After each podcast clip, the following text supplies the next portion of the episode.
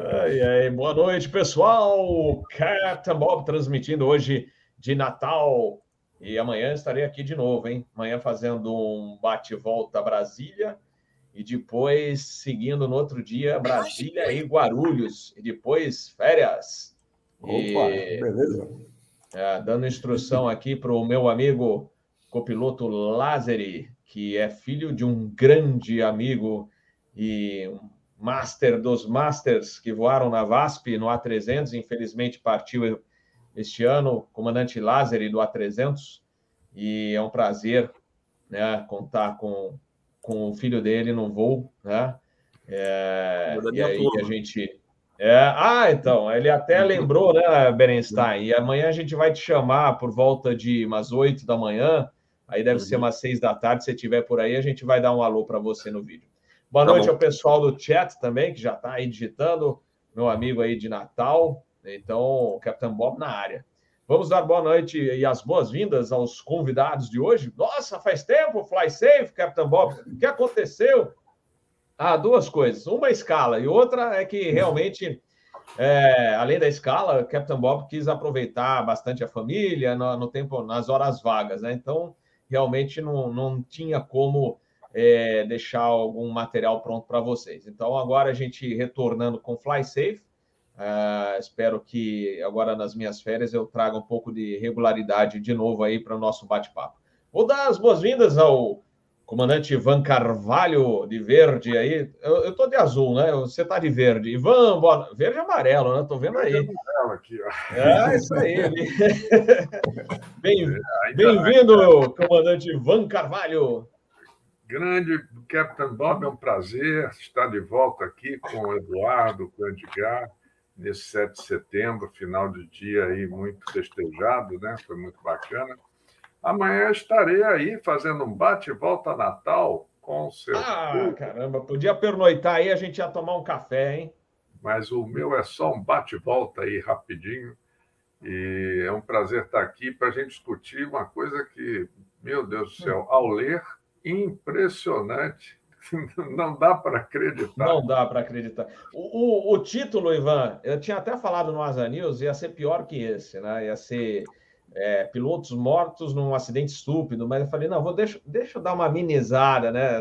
Mas o pior, gente, vocês vão ver, logicamente, durante o nosso bate-papo aqui, é um acidente que aconteceu com uma aeronave comercial, não tinha passageiros, né? Foi uma foram os pilotos inventores, como a gente chama no nosso dia a dia, e o cara foi inventar a moda, olha o que aconteceu.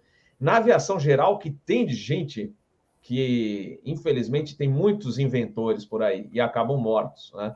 É que a gente não espera que a gente assista, né, o, leia o relatório de um acidente tão banal, né, que foi esse acidente com o Canadá.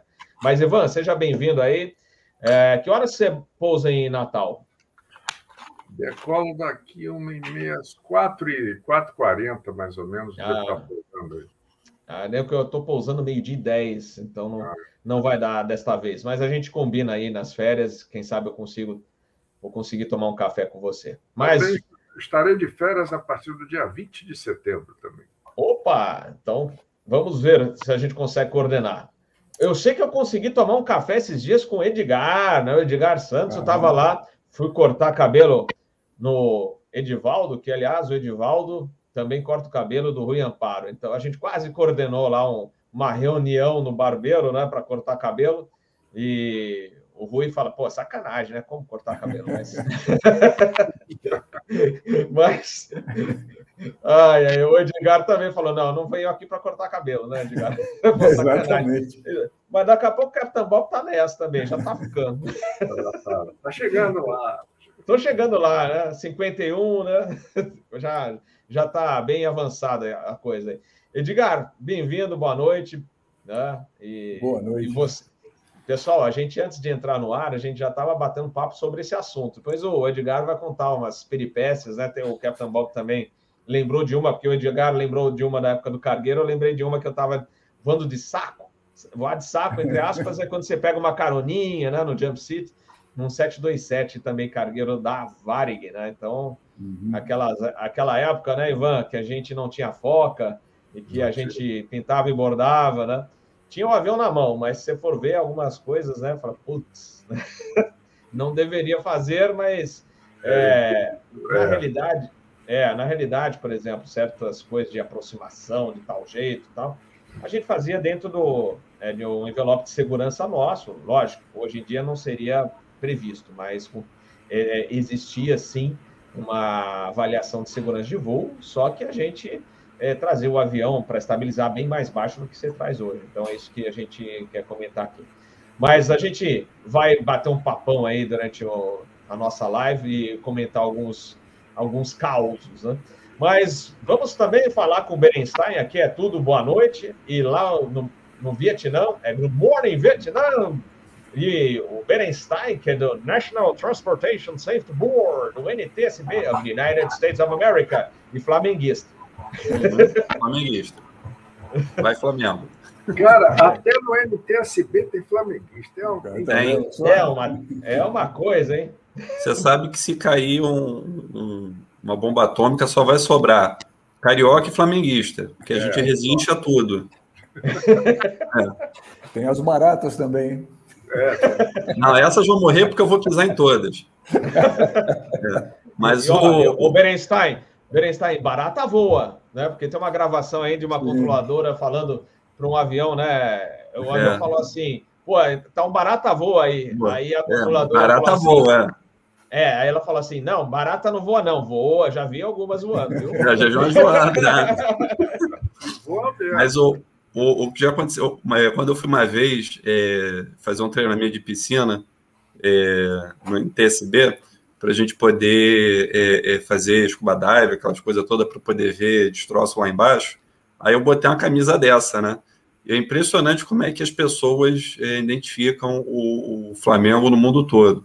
O cara falou assim: nossa, Flamengo, Zico. É, é, aí falou, pô, é, é, jogador do Flamengo que eu nem eu conhecia, que é época do meu pai. mas falou do, do Zico, falou do, do Júnior, falou de, de campeonato na o jogo contra o Liverpool. É, Flamengo é grande. Olha, isso me faz lembrar a época em que a seleção brasileira tinha jogadores de futebol bons. Não, esse legado aí é que o Eduardo é bem mais novo. Mas é. no meu tempo, esse legado não era do Flamengo, era do time carioca, que eu, o meu time, infelizmente, está lá na Série B, era o Botafogo, que era. Base... É, pode Garrincha, né? Claro era base da seleção brasileira durante muitos anos, né? Muitos anos. Mas depois morreu na praia. Mas, o, o é. Ivan, eu acho que, o, o para mim, o melhor jogador brasileiro, talvez do mundo, foi o Garrincha. Porque o que aquele cara fazia, ele não fez mil gols, mas se ele não tivesse ido para o lado das drogas e tivesse investido mais na carreira dele do que, do que o tempo livre dele, ele teria feito muito mais do que o Pelé. Mas é. ele, assim, o que ele fazia não era desse mundo. O Pelé também, mas eu, eu acho o Garrincha ainda mais completo. Aquilo que ele fazia daqueles dribles dele com aquelas pernas tortas, aquilo ali não era humano. Sem dúvida, sem é, dúvida. Você mencionou, você mencionou os brasileiros, eu lembro dois argentinos, né? Um já partiu, infelizmente ele certo o comportamento dele, né, não era às vezes adequado, né? Que é o Maradona. Pô, o Maradona era fantástico, né? Ele tinha pessoal, tudo para passar. Pessoal do chat, peraí, ó, ô Berenstein, pessoal do chat, do chat, a gente já vai falar de aviação. É que falou de seleção, a gente. E o Messi, né? O Messi eu acho o cara completo, porque além de jogar bem, ser um cara centrado, não fica aí em festa, não fica querendo aparecer. Então, é, para mim, é hoje é, o melhor jogador ainda, que eu, assim que. É, falando assim, qual o jogador? É o Messi. Então, é um cara que é centrado no que faz, né? Não é de aparecer, de frequentar a festinha, de, etc. Bom, mas vamos falar do, do acidente aí, senão o pessoal já vai xingar a gente aqui. Deixa eu já preparar aqui o estúdio.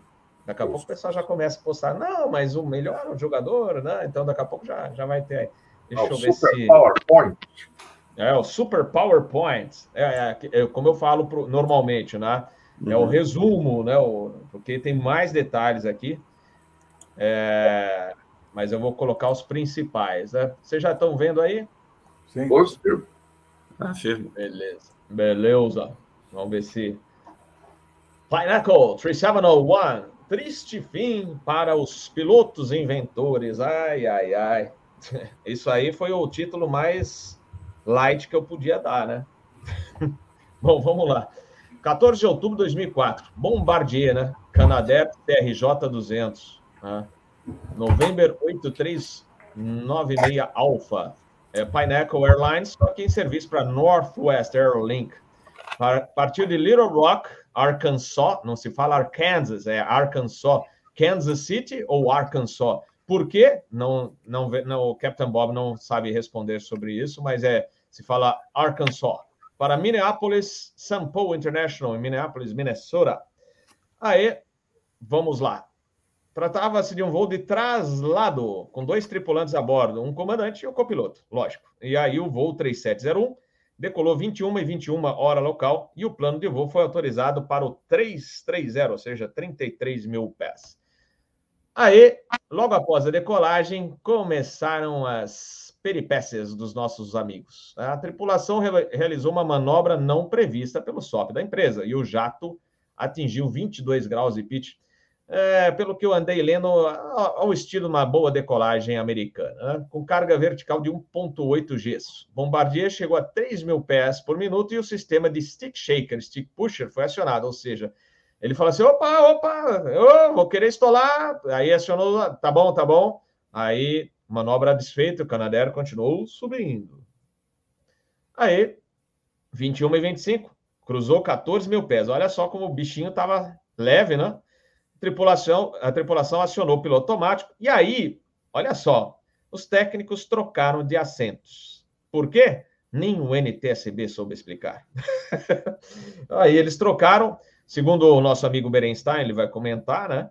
É, falou, você pode ser, porque do lado esquerdo tinha algumas indicações a mais no painel, e aí eles estavam, como eles estavam brincando, inclusive na caixa preta há um comentário de risadas dos dois, né?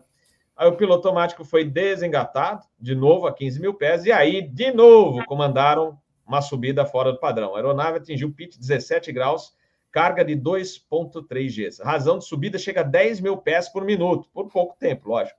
Depois vieram deflexões abruptas do leme de direção. Além de fazer isso, né, daquela subida, eles meteram o pé né, no, no, no rudder com tudo, né, para ver o que, que a reação do aviãozinho. Né? Depois de mais uma subida de quase 9 mil pés por minuto, o comandante pediu ao controle de tráfego aéreo para que o voo 3701 fosse autorizado a subir a 41 mil pés, o teto máximo operacional para esse tipo de aeronave. Os dois no cockpit começaram até a discutir: será que vai? Não, vai, vai, não vai, vai, ah, ah, ah vai, vai sim, ah, vamos, vamos, então vamos. E eles conseguiram, mas por pouco tempo. Aí que vem, né? Até o próprio controlador do ARTCC, que é o centro, é, seria o ACC aqui no Brasil, lá é ARTCC, né? Falou, nossa, olha, nunca vi um CRJ 200 subir até 41 mil pés. Aí o comandante todos, né? Não, é porque hoje nós estamos aqui no voo de traslado, então o avião tá leve e tal. Só que em seguida, o que, que aconteceu? O jato estolou, perdeu velocidade e despencou, ele entrou em atitude anormal. Não bastasse isso, os dois motores apagaram. Eita! Você imagina o barata voa, barata voa assim, viu? O barata voa naquele cockpit, né? Sem ter um treinamento adequado para a situação, os dois pilotos começaram a agir de modo desordenado. Mas barata voa, né? É, o barata voa. A barata, barata voa. voando lá sem leitura adequada de checklist, buscando alguma forma de sair daquela situação caótica que eles mesmos se colocaram, né? Olha só, imagina o pensamento deles. Além de tudo, falei, meu, agora ferrou. Imagina se, se a, espero que a gente saia dessa, porque como é que a gente vai explicar o que está acontecendo, né? Lá para a empresa. Aí, o controle de tráfego aéreo também não estava entendendo o que está acontecendo aí, até que finalmente a tripulação declarou emergência e avisou que perderam os dois motores. Né? Aqui, é, falar de perder é a potência, né? Perderam a potência dos dois motores. E como eles não seguiram o checklist, porque tem aquela velocidade, você perdeu os dois motores, você tem um checklist para ler e ele te dá né, a velocidade ideal para você tentar dar a partida dos motores com fluxo de vento, ou seja, um windmilling, né, que a gente chama, para os motores né, darem a partida, ajudar na partida dos motores. Só que aí acabaram travados. Eles, eles ligaram depois o APU para tentar, com a blitz do APU, sangrado, né, dar uma a partida. Só que o motor travou. Aí eles não conseguiram de jeito nenhum. E aí eles pediram né, para o controle de tráfego aéreo de Kansas, do ARTCC, né, o ACC deles, o aeroporto mais próximo. Eles orientaram né, o Jefferson City Airport. Né?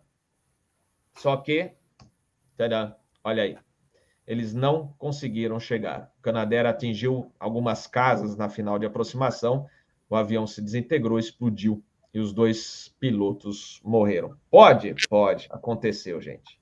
Inacreditável. Né? Então, nós vamos agora ao nosso debate. Né? Esse é o, um resuminho, né? mais ou menos, do, do que aconteceu. Tem mais, muito mais detalhes né, que a gente pode vai passar para vocês. Mas é isso aí triste, né? A gente vê um, uma situação dessa chegar, né? Que um avião comercial, tudo bem, sem passageiros, mas pegarem dois pilotos. É, o próprio NTCB falou que o airmanship, nada, né? Mas vou deixar com os nossos convidados comentarem. Vou começar pelo nosso representante aqui do NTSB, Eduardo Berenstein. You have control, my friend. Boa noite a todos, os que se juntaram agora, os convidados. É, gente, é, o, o, que acontece é que é, é voos de teste eles têm que ser é, é, eles têm que ser performados por tripulações que estão aptas a, isso. não é, vou dar o exemplo do Brasil, a gente não tem um curso para os pilotos de empresas aéreas a fazer esse tipo de, de, de testes. A gente tem, às vezes, aulas, algum tipo de instrução, mas nada é, é, regulamentado. A gente tem sim o curso para voo de prova, mas isso é para outro tipo de testes é, que são feitos pela fábrica, feitos por, pelo, pelo é, no caso do Brasil vai ser o, o ai caramba, qual é o nome deles? É a sigla, eles estão lá em São José dos Campos. Ensaios em voo. Sim, sim, mas qual é o pessoal que autoriza quando a gente faz modificação na, nas aeronaves para pessoal de certificação, aeronavegabilidade. Continua. Isso, é, mas é uma sigla, é o C, CTA. CTA. Ah, então, tá. quando o CTA está fazendo algum tipo de, de teste, alguma certificação que a aeronave vai ter, mas para é, criar um pouco aqui de, de história na, na, nos procedimentos, é, toda vez que esse tipo de voos de teste vão ser feitos, eles são, primeiro, é, você tem uma equipe de engenharia que vai aprovar o teste, você, que vamos dizer, no caso, a engenharia da empresa, tipo, a gente precisa fazer esse tipo de teste, você tem que avisar o seu órgão controlador, no caso ANAC, FAA ou etc. Você tem que avisar o seguro, olha, eu quero, eu tenho que fazer um voo de teste aqui, eu preciso testar alguma coisa na aeronave, o seguro vai dizer, tá bom, é, pode ou não pode, porque você vai mandar o nome dos pilotos, os engenheiros, vai mandar qual é o procedimento, aonde você quer fazer, que dia. Aí ele vai dizer, olha, você pode fazer isso no dia tal, é, sua janela pode ser do dia tal até o dia tal, não pode estar chovendo, não pode estar IFR, você não pode ter é, tal tipo de operação acontecendo próximo do espaço aéreo que você está. O espaço aéreo que você tem que estar operando não pode ter casa embaixo. É, você tem no Brasil e no mundo, isso todos os espaços aéreos do mundo vão ter isso, porque os países precisam, são espaços aéreos reservados para esse tipo de procedimentos, que no caso, vou dar o exemplo do Rio de Janeiro. O Rio de Janeiro tem dentro do mar ali o que a gente chama de um stand, que é uma área restrita, onde a FAB faz dogfight, lançamento de, de bomba, treinamento de reabastecimento. Então, dentro daquele stand que está demarcado dentro das cartas, os pilotos civis conseguem ver que aquilo ali é uma, uma área protegida e ele tem um código. Você tem é, o, o, tipo de área, se ela é, se ela é proibida, se ela é, é perigosa ou se ela é restrita. É, diz o número, do, do, no caso do Brasil, o Comar, que protege aquela, aquela área, e depois dois números que vão identificar aquela área específica. Aí você pode ir no IPMAP e ver, olha, essa aqui é uma área designada para a FAB fazer tal tipo de treinamento. Então você sabe que aqui no espaço aéreo você não pode entrar e se você um dia tiver que fazer um, algum teste, provavelmente uma dessas áreas vão ser designadas para você, para você poder fazer os testes. Você pode fazer perda de altitude em stall, é, é, então você tem certeza que aquela área não tem casas, não tem tráfego civil, é, você pode perder ou acender o quanto você quiser, com a razão que você quiser, que você não vai criar nenhum problema e você está protegido, os outros estão protegidos de você fazendo aquilo.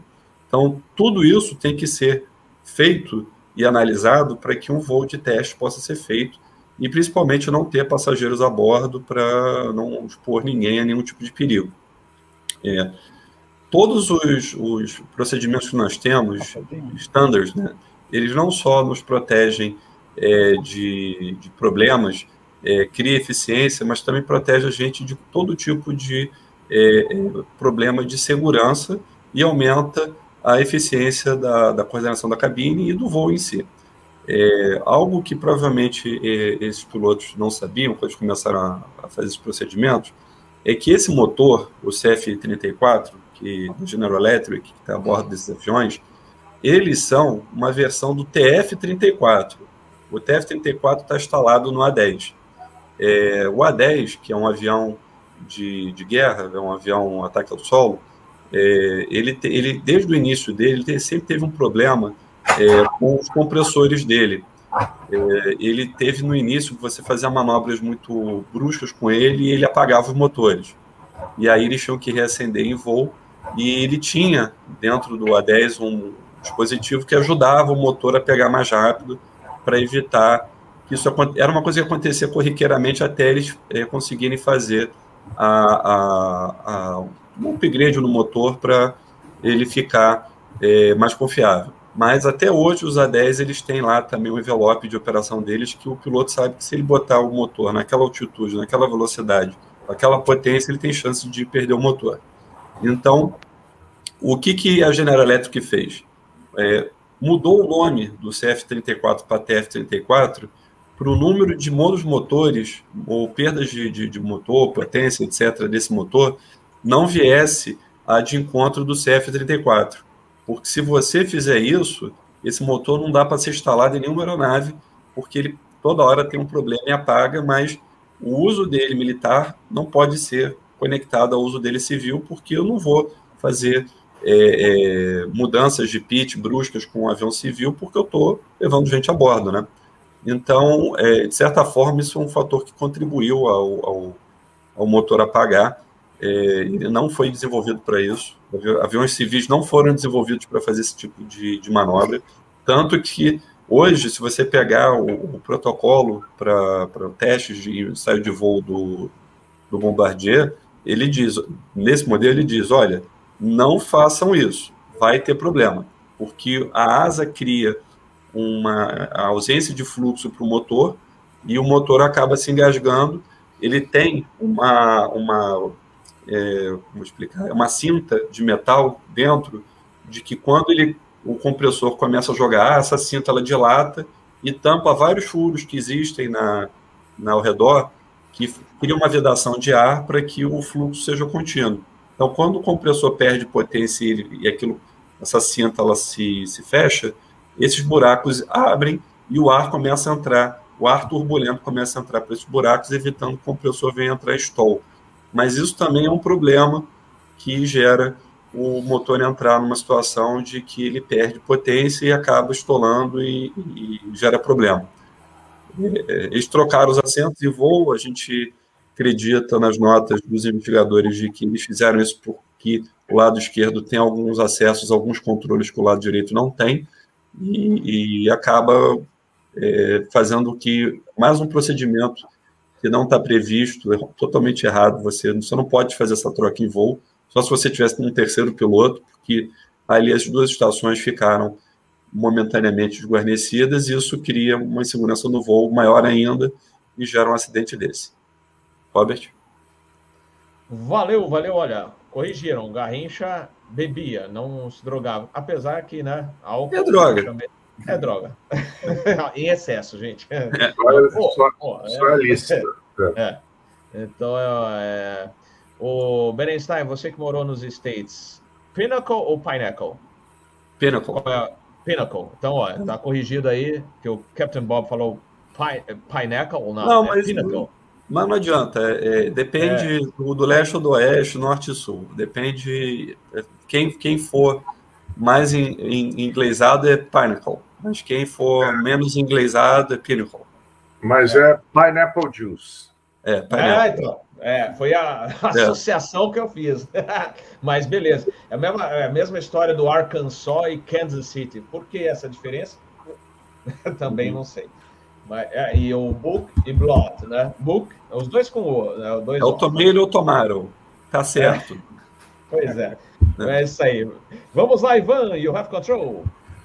Bem, pessoal, depois dessa beleza de explicação aí do Bernstein.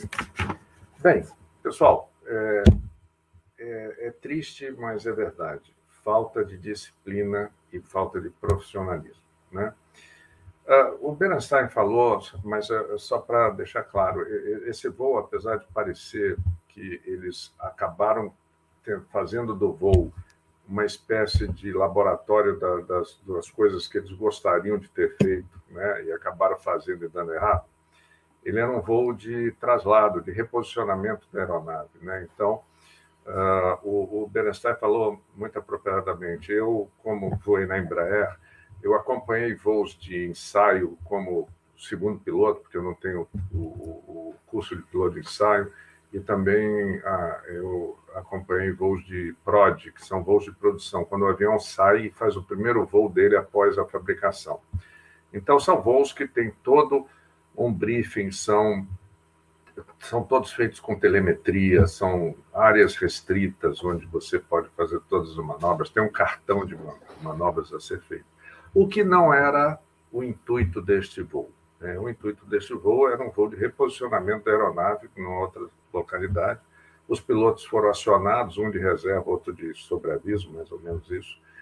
E começa, como o Bob falou, com inputs totalmente sem razão de ser, como se você estivesse testando a capacidade de subida do avião, induzindo três pitch-up durante a manobra de climb, mais inputs de leme de direção, eh, levando o avião a exercer uma força estrutural fora do que ele foi programado fazer. E uh, eles mesmos diziam que estavam tendo. Nós estamos é, saindo algumas coisas, já que nós não estamos com passageiro. O voo de traslado, ele, ele é um voo que, em algumas companhias aéreas aqui no Brasil, acho isso muito importante ressaltar, existe dentro do QRH, no Additional Procedure, cuidados que você tem que ter para fazer esse tipo de voo. Exatamente porque você vai é, ter acesso a determinadas coisas, como a abertura e fechamento de portas, que a gente não faz normalmente, que faz a comissário, então você tem que ter toda uma atenção. Uh, um piloto tem que fechar a porta, acionar a escorregadeira, uh, você tem que manter a porta da cabine aberta, bem ou mal, para você ter acesso, verificar se tem alguma coisa ocorrendo no corredor. Então, eles não tomaram nenhum desse tipo de, de cuidado.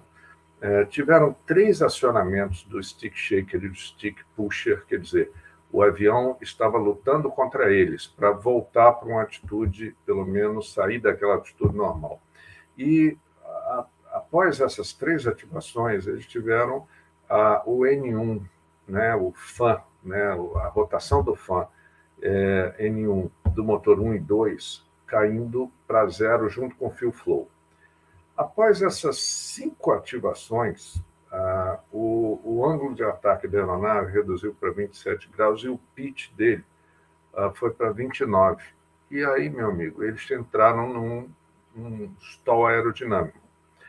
Ah, logo depois do avião perdendo sustentação, engrenou um pitch de menos 32 e ambos os motores é, estagnaram, deram flame out, quer dizer, apagaram.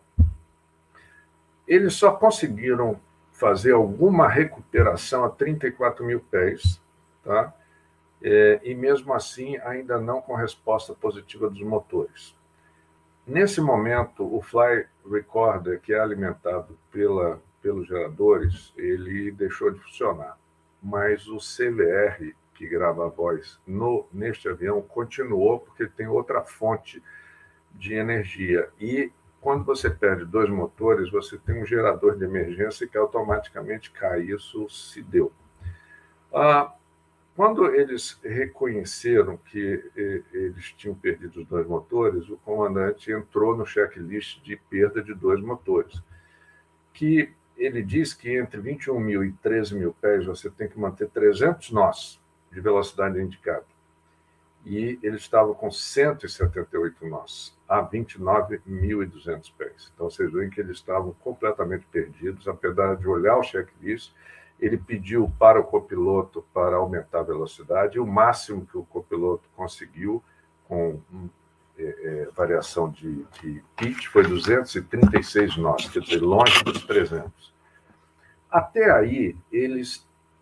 Aí que eu falo da falta de disciplina, que é uma coisa muito importante, eu digo para todos os assinantes, os nossos companheiros que estão olhando. Piloto não é só seguir o software, você tem que ter muita disciplina eles, em nenhum momento, até aquele momento, que eles estavam já críticos, eles disseram que tinham perdido os dois motores. Eles vinham dizendo que tinham perdido apenas um.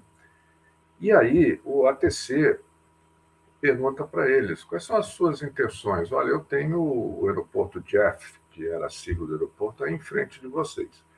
Aí, pela primeira vez, o primeiro oficial diz que eles tinham perdido os dois motores e eles fazem quatro tentativas de, de fazer a, a, o, reacender o motor com, a, com a PU. A altitude máxima para a partida com a PU desse motor é, era 15 mil pés. Né? E é, durante o curso da investigação, análise e tudo, eles uh, viram que uh, eles tinham um treinamento de upset é, é, upset maneuver, quer dizer, recuperação de atitude anormal, mas que eles não tinham um cenário de simulador de dual engine flameout, quer dizer, perda dos dois motores ao mesmo tempo. A companhia tinha um problema uh, grande de uh, formação de comandante, principalmente na parte de liderança e uh, capacidade de decisão desses comandantes. O treinamento para vocês terem ideia, a taxa de falha em 2004 é, chegou a 22%. E a razão principal foi perda, julgamento ruim e perda de liderança, ou falta de liderança por parte daqueles que estavam se submetendo à promoção para comando.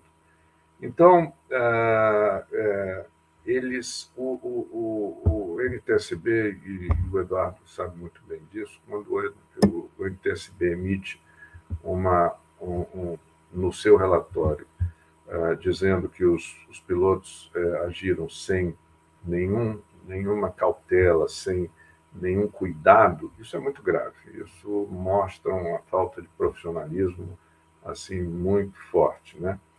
Uh, não tinha nada no QRH que falasse de ferry flight, quer dizer, os cuidados. E eu vou deixar com, com o Edgar para falar sobre o core lock do motor, que é o, Eduardo já deu uma explicação, mas eu acho que o Edgar vai dar também uma explicação interessante sobre por que, que o motor pode dar esse, esse travamento. Né?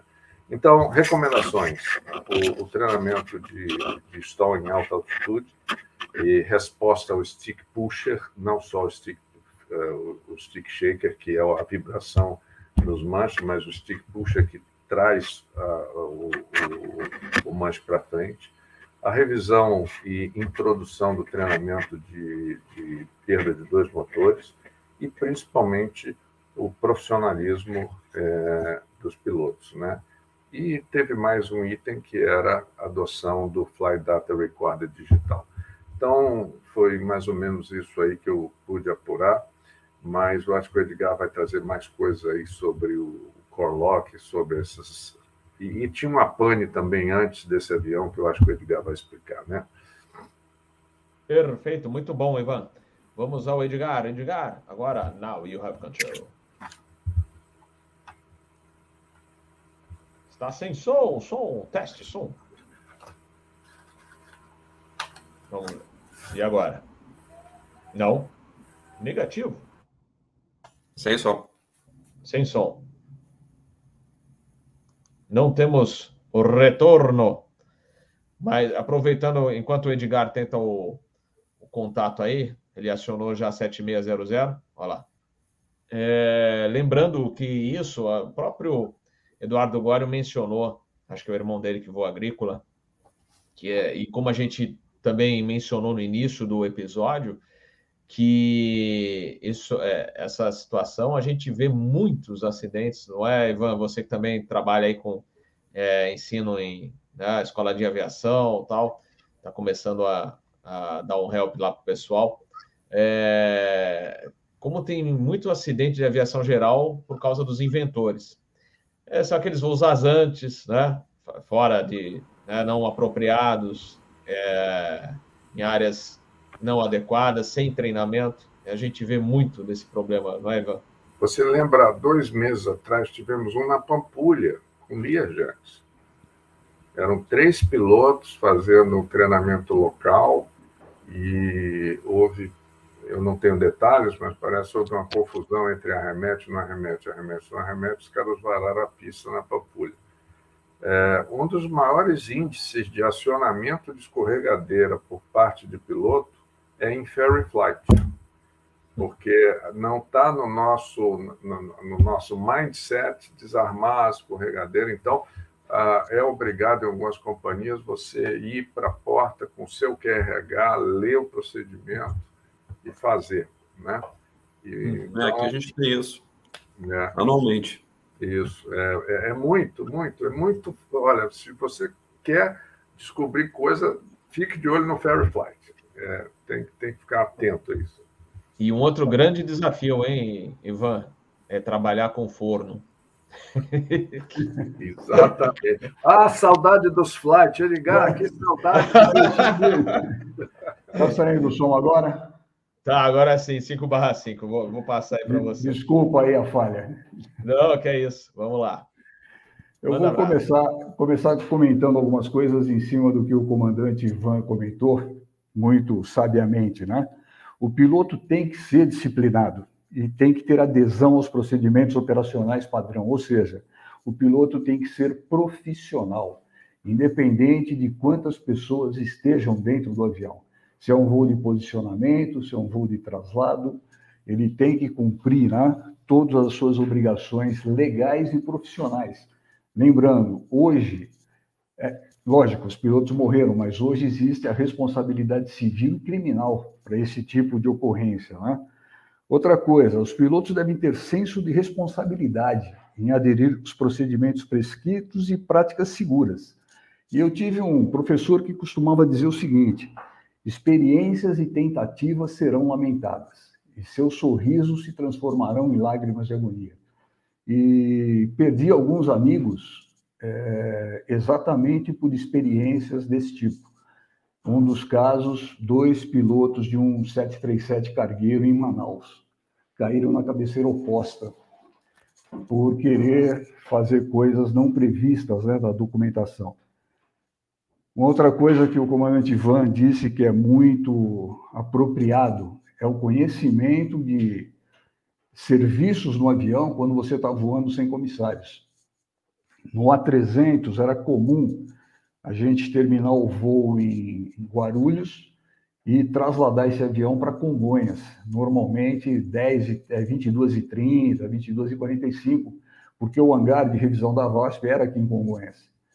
E muitas vezes aconteciam problemas tipo, né? Não arma o escape slide. É lógico, você não teve nenhuma emergência, não ia precisar dele. E acontecia o inverso: você arma o escape e na hora de abrir a porta esquece de desarmar. E ele acaba inflando inadvertidamente.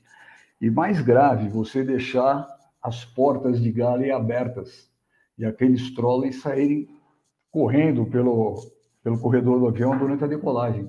Isso impacta em poltrona, na gale traseira, ou seja, causa um transtorno bastante grande. Né? Então, é, é muito importante tomar esses cuidados.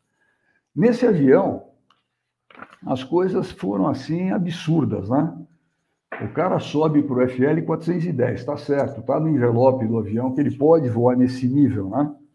Só que nesse nível, ou seja, no teto máximo do avião, no caso do 27, a gente tinha como teto máximo o FL 420, mas ele tinha uma nota lá bastante séria, que é o tal do Coffin Corner. E algum dos nossos é, participantes aqui da live é, até perguntaram sobre o Coffee Corner. Né? É uma região de envelope do voo na qual a aeronave está limitada por duas fronteiras aerodinâmicas, ambas relacionadas à intensa vibração estrutural decorrente do deslocamento dos filetes de ar sobre a asa. E isso pode levar o avião a uma perda de sustentação. E essa vibração, ela pode causar movimentação do eixo do motor. E se esse eixo se movimenta, as blades começam a roçar no case do motor. Como o comandante Ivan disse, o motor caiu para fio flow zero e N1 zero. O N1 é a parte dianteira do motor. E esse eixo se movimentando, o que, que acontece? As fan blades vão roçar no case. E esse roçamento pode produzir o travamento do motor. Com N1 travado, você não tem passagem de ar por dentro do motor.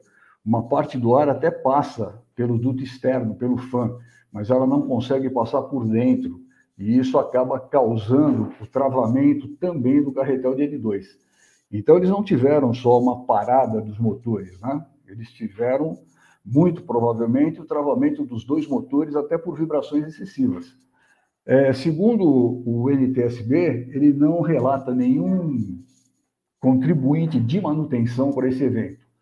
Antes da decolagem, eles tiveram um problema de sensor é, num duto de sangria de ar do 14º estágio, se não me engano, do lado esquerdo. O avião voltou para manutenção, é, a manutenção trabalhou nesse motor e a ação corretiva foi substituir o loop. Normalmente, esses loops detectam vazamento né, da tubulação pneumática. Substituído o loop, o avião voltou a operar normal, a decolagem foi feita, e daí o que acontece né, é uma sequência terrível né, de, de situações é, anormais. O NTSB ele determina como causa provável comportamento não profissional dos pilotos Desvio do SOP, ou seja, dos procedimentos padrões. Treinamento inadequado. Foi citado também pelo comandante Ivan, pelo comandante Eduardo, o treinamento não era é, adequado, né? eles não tinham um treinamento para, por exemplo, Bolt Engine Flamout. É, num dos relatórios aparece o checklist para Bolt Engine Flamout. O do 27 é bastante simples, o da família Airbus é bastante simples. Simples que eu digo é friendly, é amigável. O do CRJ ou do CR200 me pareceu não amigável. É um checklist extenso, ele trabalha com vários níveis, vários pesos, várias velocidades. É lógico que tem a velocidade ideal de 300 nós, mas me pareceu um checklist não friendly para ser feito numa situação de extrema gravidade, que é o Bolt Engine Flamout. Os pilotos, no caso, os três comandantes dessa live, voam a 320, e no A320 é previsto o, o Bolt Engine Flamout. Acredito que todos treinem isso no simulador, a Latam treina com certeza, o Captain Bob é, deve comentar isso nas suas instruções, inclusive. E o checklist para o A320 me parece friendly, me parece um checklist amigável, né? tem que ser. Você está numa situação de dois motores parados, você tem que ter uma certa tranquilidade para poder executar esse documento. Eles a gente, viu, Edgar, Oi. a gente treina, a gente só mencionando que a gente treina em simulador, né? algumas vezes já é, costuma fazer e pousa e vai para o aeroporto e pousa sem os dois, sem potência nos dois motores, né? Eles, uhum. eles cortam e não conseguem, a gente não dá partida, né? Não consegue dar partida e vem é, para o aeroporto e pousa. Ou seja, tem um treinamento bastante consistente, né? Isso facilita muito. É, eles falharam em preparar o pouso de emergência e tiveram o gerenciamento inadequado para o checklist, né? De Bolt Engine Flamout, não tendo rotação adequada de N2 para a partida do motor. Mas é, se teve o, o travamento do, do rotor, a, a, probabilidade deles conseguirem dar essa partida seria é, muito pequena, né? mesmo com velocidade adequada. O correto seria, no treinamento, ter sido abordado também um posto de emergência, como o comandante Robert comentou aí com a gente. Que mais? Os pilotos eles impuseram né, excessivos inputs na aeronave, nose-up, aumentando muito a razão de subida.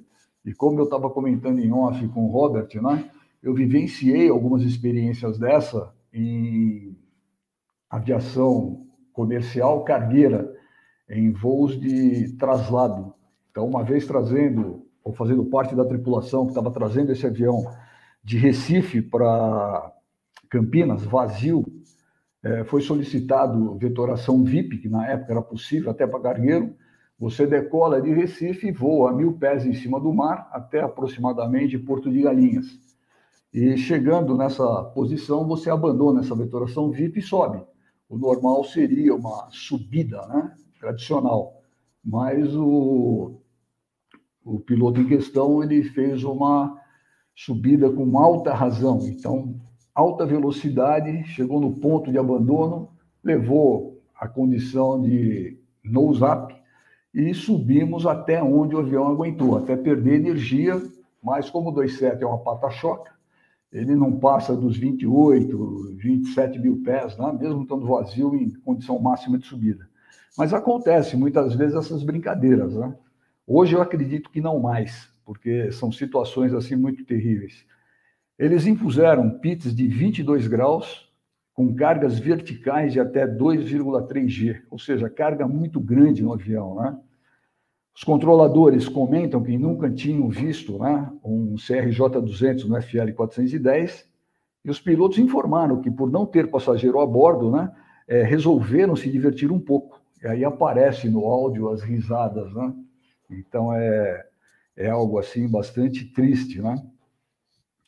E na execução, o, o instrutor de simulador desse comandante é, comentou com, com o NTSB, né, que ele não executava o checklist como designado e ele fazia muitas ações de acordo com, é, com, com a sua cabeça, né? de acordo com o que ele tinha, é, é, como é que se diz, tinha memorizado. E não é algo assim muito propício, né? Depois desses eventos e uma série de outros, lembrando, 25% dos aviões a jato, segundo pesquisa da NTSB e do FA, acontecem em voos de posicionamento ou voo de traslado, quando só tem os pilotos a bordo, é, sem passageiros, sem tripulação comercial.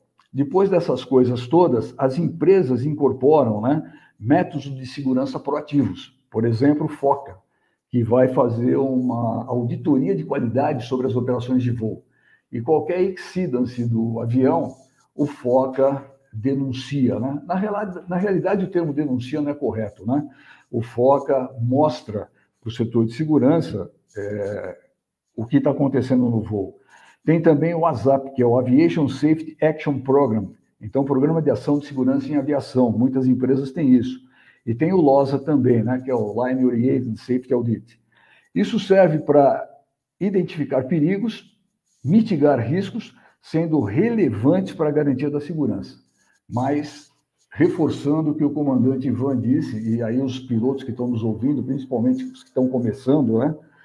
Se o piloto não tiver disciplina, ele corre sério risco na sua carreira, não só de é, não conseguir fazer uma carreira de sucesso, né, por não ter chance em muitas empresas, como até correr o risco de perder a vida, né, por algumas brincadeiras que não sejam as mais adequadas. Capitão Bob? Opa, voltando, voltando, voltando. voltando. Tá, tava lendo as mensagens aqui. Nossa, ah. quanta gente hoje, bastante gente interagindo Sim, aqui no chat. Participação grande. É isso aí. Ó o Inheco aí. Um abraço, Inheco. Vai fazer ó, o treinamento lá no simulador, é, justamente desse procedimento, né? Então, é, mais ou menos, né? Ele vai, você pega a sua altitude, né? Por exemplo, 35 multiplica por 2, você tem mais ou menos a distância que você vai voar sem os dois motores. Então dá 70 milhas. Então, aqui no Brasil dançou, porque lá nos Estados Unidos você tem um aeroporto em cada esquina. Aqui é bom dar partida no motor, viu? É, de uma forma geral, de uma forma geral, os ensaios feitos, não, é, se o motor não tiver nenhum travamento, ele pega E no Airbus você tem o In-Flight Assistant. Você pode usar o APU para dar uma partida assistida. Agora, por exemplo, você faz um hard landing, é requerido inspeção do motor. O que, que o motor tem a ver com hard landing? Exatamente a movimentação do eixo e o roçamento da fan blade com a, a fan case. Se isso acontecer e travar, dá troca de motor. Agora imagine, você tendo uma vibração intensa em voo. Esse eixo se movimenta, porque o CR, eu não conheço muito esse motor, CF34, mas ele é um turbofan. Ele tem uma área de fã bastante grande para o tamanho do motor. Então, se esse eixo se movimentou, muito provavelmente você teve o travamento do N1 por roçamento das blades. E aí, como o Ivan citou, né? Os dois motores estavam com o N1 parado. Edgar, só falar um parêntese. Esse motor, é, quando é instalado embaixo da asa, ele é, um, é outra coisa. Mas quando Sim. ele é instalado na cauda, aí ele é outra coisa também, porque o, o, as defesas do motor para ser instalado na cauda não são instaladas quando ele é instalado embaixo da asa. Então ele é outro motor. Tanto que ele está em vários aviões, ele está no E2, ele está no, nos outros modelos também de. Ele está no Comac, se não me engano, ele está no Comac, e, e, mas quando ele é instalado na cauda, é, é outro motor. Também porque ele aí vai ser menor, ele não vai ter o fan, ele, aí ele tem problemas que não, não vão não existir na asa. Na asa. É, uma coisa que eu também ia falar, mas eu falo depois quando for a minha vez, é a respeito de, de aviões com motores instalados na cauda. Tá, Aliás, você já pode, já pode iniciar o seu debate aí sobre é, essa questão, Berenstein, até porque a gente já vai daqui a pouco né, para a nossa rodada okay. final aqui do, do, episódio de hoje, mas é, pode já, já tem, assumindo aí o controle. Sim, os dados a respeito de, de aviões com motores instalados na cauda, é, todo avião, dependendo da sua é, formatização, ele vai ter é, coisas, vai ter é, strengths e, e, prós e contras, né? Coisas boas e coisas ruins. Todo piloto, quando voa um avião é, com motor instalado na cauda, você tem sempre ter na tua cabeça. Você não pode vir com um pitch muito alto e a velocidade muito baixa para fazer um pouso, porque o teu peso está lá atrás, a chance de você bater a cauda é grande. Então, é, esses mindsets você tem que ter, porque todo avião tem uma peculiaridade e, e uma vantagem uma desvantagem. Então, você tem que estar tá sempre com isso na cabeça para não perder essa linha de raciocínio, para você não entrar numa situação ruim. Todos os aviões que fazem stall nesse, nesse setup de motor na cauda, tem grandes chances de ter perda de motor, de ter flame out e ter todos os tipos de problemas que o flame out trazem com esse tipo de, de setup. Uma das coisas que acontece que quando você estola, a asa, a parte de cima, está ali com ar turbilhonando, a gente chama de a asa está suja, e você tem que limpar a asa. Então você abaixa o nariz para sair do stall, começa a passar ar e começa a limpar esse, é, é, essa sujeira de, de ar girando em cima da asa. Só que o que está ali logo atrás, em cima da asa, o motor que está recebendo todo esse ar estolado para dentro dele. Então, grande parte dos motores que foram perdidos durante stall, nesse setup de, de, de motor, nessa aerodinâmica, é, tiveram grandes dificuldades de ser reacionados. Então, o que geralmente acontece é você estola, perde um motor, Aí você desce, nivela, acelera para limpar bem a asa, acabar todo o stall, e aí você começa o procedimento de, de ligar os, os, motores e eles ligam. Mas quando você perde os dois, você não tem essa, essa vantagem, você está numa grande desvantagem. Porque todo esse ar estolado está entrando dentro do motor. Por isso que eles instalaram essa cinta para ajudar o motor a sair dessa, dessa situação tão crítica mas é uma característica dos motores montados em cima é, na cauda em cima das asas. É, o primeiro avião que mostrou, avião fabricado no, no é, certificação ICAO, que mostrou é, não ter tanto problema com isso, foi esse PC-24 agora que foi lançado, porque o motor está mais alto ainda. Eles fizeram isso para o motor poder, poderem pousar em pista despreparada. Então, ele, nos ensaios de voo, mostrou que ele, você desliga, você estola o motor, estola a asa, você desce e rapidamente ele liga, que é uma vantagem dos motores instalados debaixo das asas, que você não tem ar escolado passando por ali. Então, esse, é, é, esse mindset de, de ó, esse, esse aqui é um. Se eu entrar nessa situação, eu vou ter mais problema para sair dela, é uma coisa que todo piloto tem que ter para saber o que, que você tem de vantagem ou desvantagem para o seu voo. E, e, trabalhar com isso sempre para você ter um, um, um, plano A, B, C na tua cabeça para te ajudar a sair daquela situação. Robert. Boa, Berenstein. Muito bem lembrado mais um detalhe aí importante para o pessoal que está assistindo ou que vai, vai assistir depois a nossa live, que não pode assistir aqui ao vivo, mas super interessante a informação. Ivan, vamos às considerações finais? Beleza, é, ressaltando um pouquinho do que a gente conversou, né? É, é, quando a gente fala em disciplina de cockpit, é, é uma coisa que pode parecer assim muito forte, muito uma coisa mas ah, o Captain Bob, o, o Bernstein sabe disso, o Edgar voou também como flight.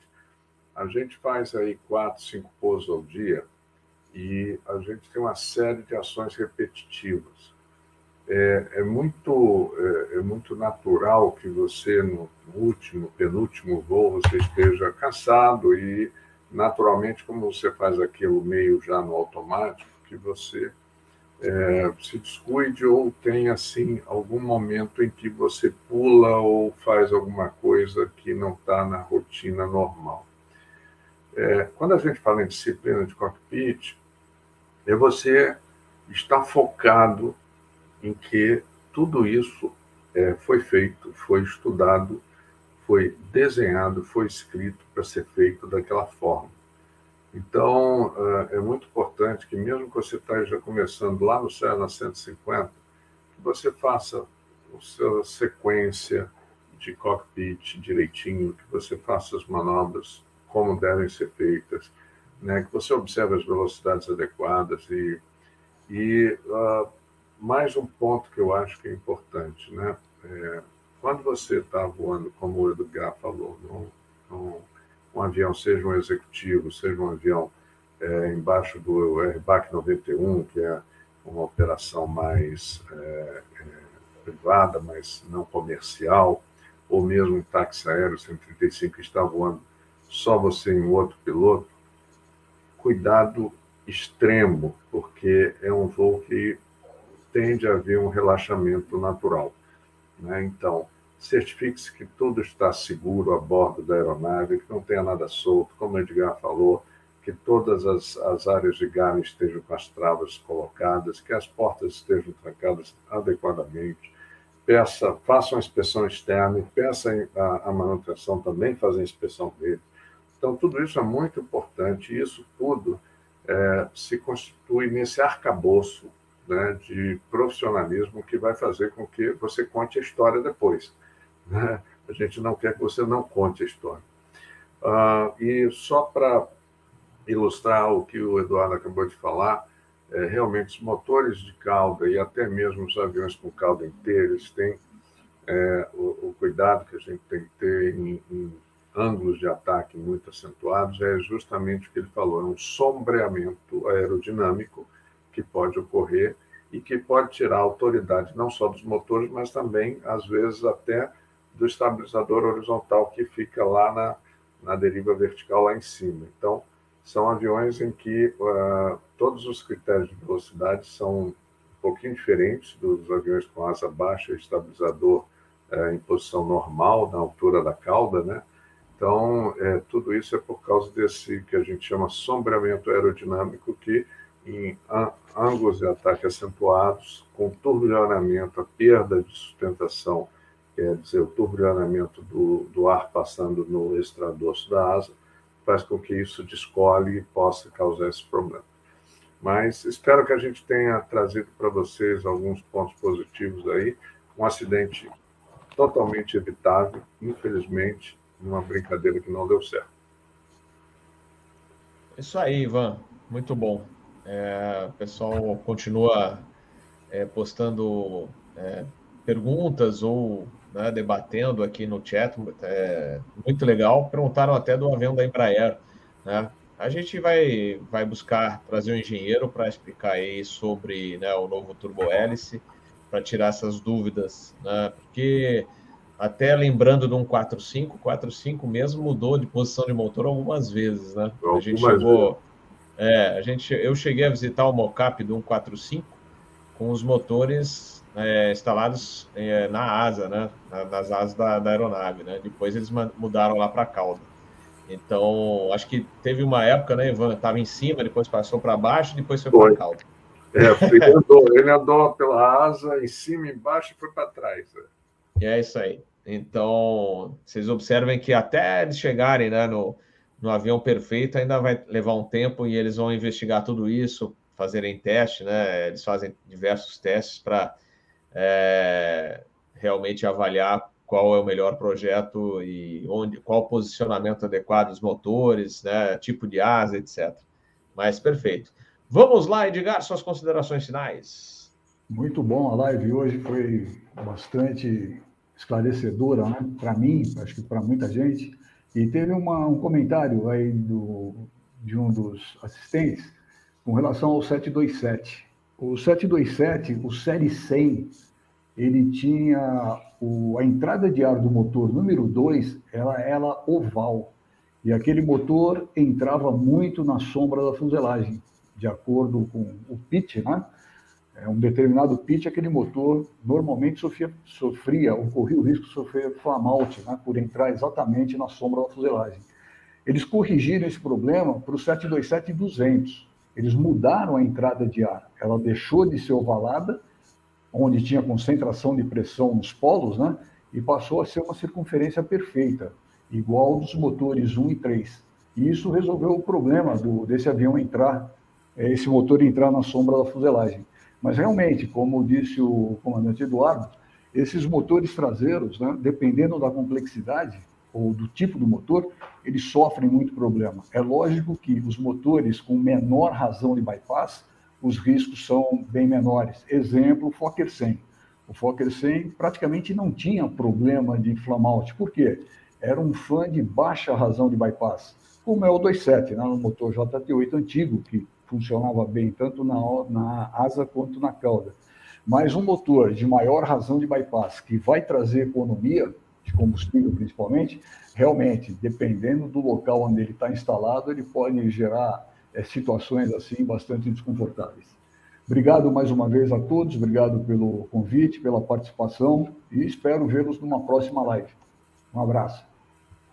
Valeu, Edgar. Semana que vem tem mais, mais Fly Safe. Tem um Fly Safe é, Letter que eu vou disponibilizar nos próximos dias, já uma gravação feita com um ex-controlador engenheiro Saulo Silva, que acho que o Ivan conhece. e está lá na ICAO hoje trabalhando em Montreal. Né? É uma pergunta que muita gente faz: ah, é possível um ataque cibernético ou um ataque é, de um passageiro ou de gente fora nos, nos sistemas da aeronave. Então ele vai responder. É, e aí eu vou disponibilizar esta gravação para vocês nos próximos dias. É, live teremos domingo o Asa News. É, provavelmente a equipe já fechada: Peter Biondi, Sérgio Gonçalves e Adriano Pescada. Então, domingo, Asa News, às 8 horas da noite. E semana que vem, o Fly Safe, é, a live, a gente vai marcar com vocês é, através das redes sociais. O pessoal, já vi dois que mandaram a, os contatos no Telegram. Depois eu, é, amanhã, eu vou, vou é, colocá-los lá no, no, grupo do Telegram do canal Asa.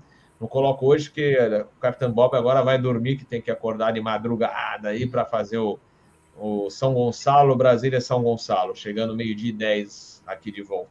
Então, eu vou encerrar aqui e, e aí a gente volta a se falar através das redes sociais. Eu estou devendo um, até um bate-papo, né, que eu parei de fazer no Instagram, mas assim que tiver a possibilidade, eu vou voltar a fazer esse bate-papo com vocês. Berenstein, você gostaria de completar, falar mais alguma coisa? Senão a gente já encerra o episódio hoje. Não, só é, é aquilo que o, o Ivan falou, é, siga o SOP, é, se o que está no SOP não, não tiver, vocês acharem que não está dentro daquilo que tinha que estar, tá, manda para a empresa, manda para o fabricante e faça um relatório.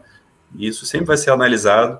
É, a gente tem é, pouco feedback de certos operadores de determinadas aeronaves, mas é, é, o que muda isso, a gente não quer que mude por acidentes, a gente quer que mude porque as pessoas estão identificando possíveis portas para acidente. Então, escreve, ou, ou, se não quiser escrever, pede para quem for o gerente ou o diretor de segurança da, da empresa, o Flash Thunder, falou, eu acho que isso aqui a gente ia mudar, manda avisa para eles que tinha que mudar, ou pede para testar no simulador, aí o instrutor vê que aquilo realmente é uma coisa a ser estudada, aí ele escreve para o fabricante, é, é, nunca tente nada no avião, porque isso nunca dá uns resultados bons, sempre dá resultados médios para ruim para ruim. É, Obrigado. pois é. Pessoal, muito obrigado, agradecimento enorme ao pessoal do chat, os amigos né, do canal Asa que estão aí no chat com a gente. Muito legal bater esse papo com vocês através do chat é, e respondendo dentro do possível né, as questões que vocês levantaram. E também os nossos agradecimentos aqui ao Ivan, o Eduardo e o Edgar. Então agora a gente se vê em live no domingo, 8 horas da noite, no Asa News. Valeu, pessoal. Muito boa noite, bom descanso e uma ótima quarta-feira. Valeu!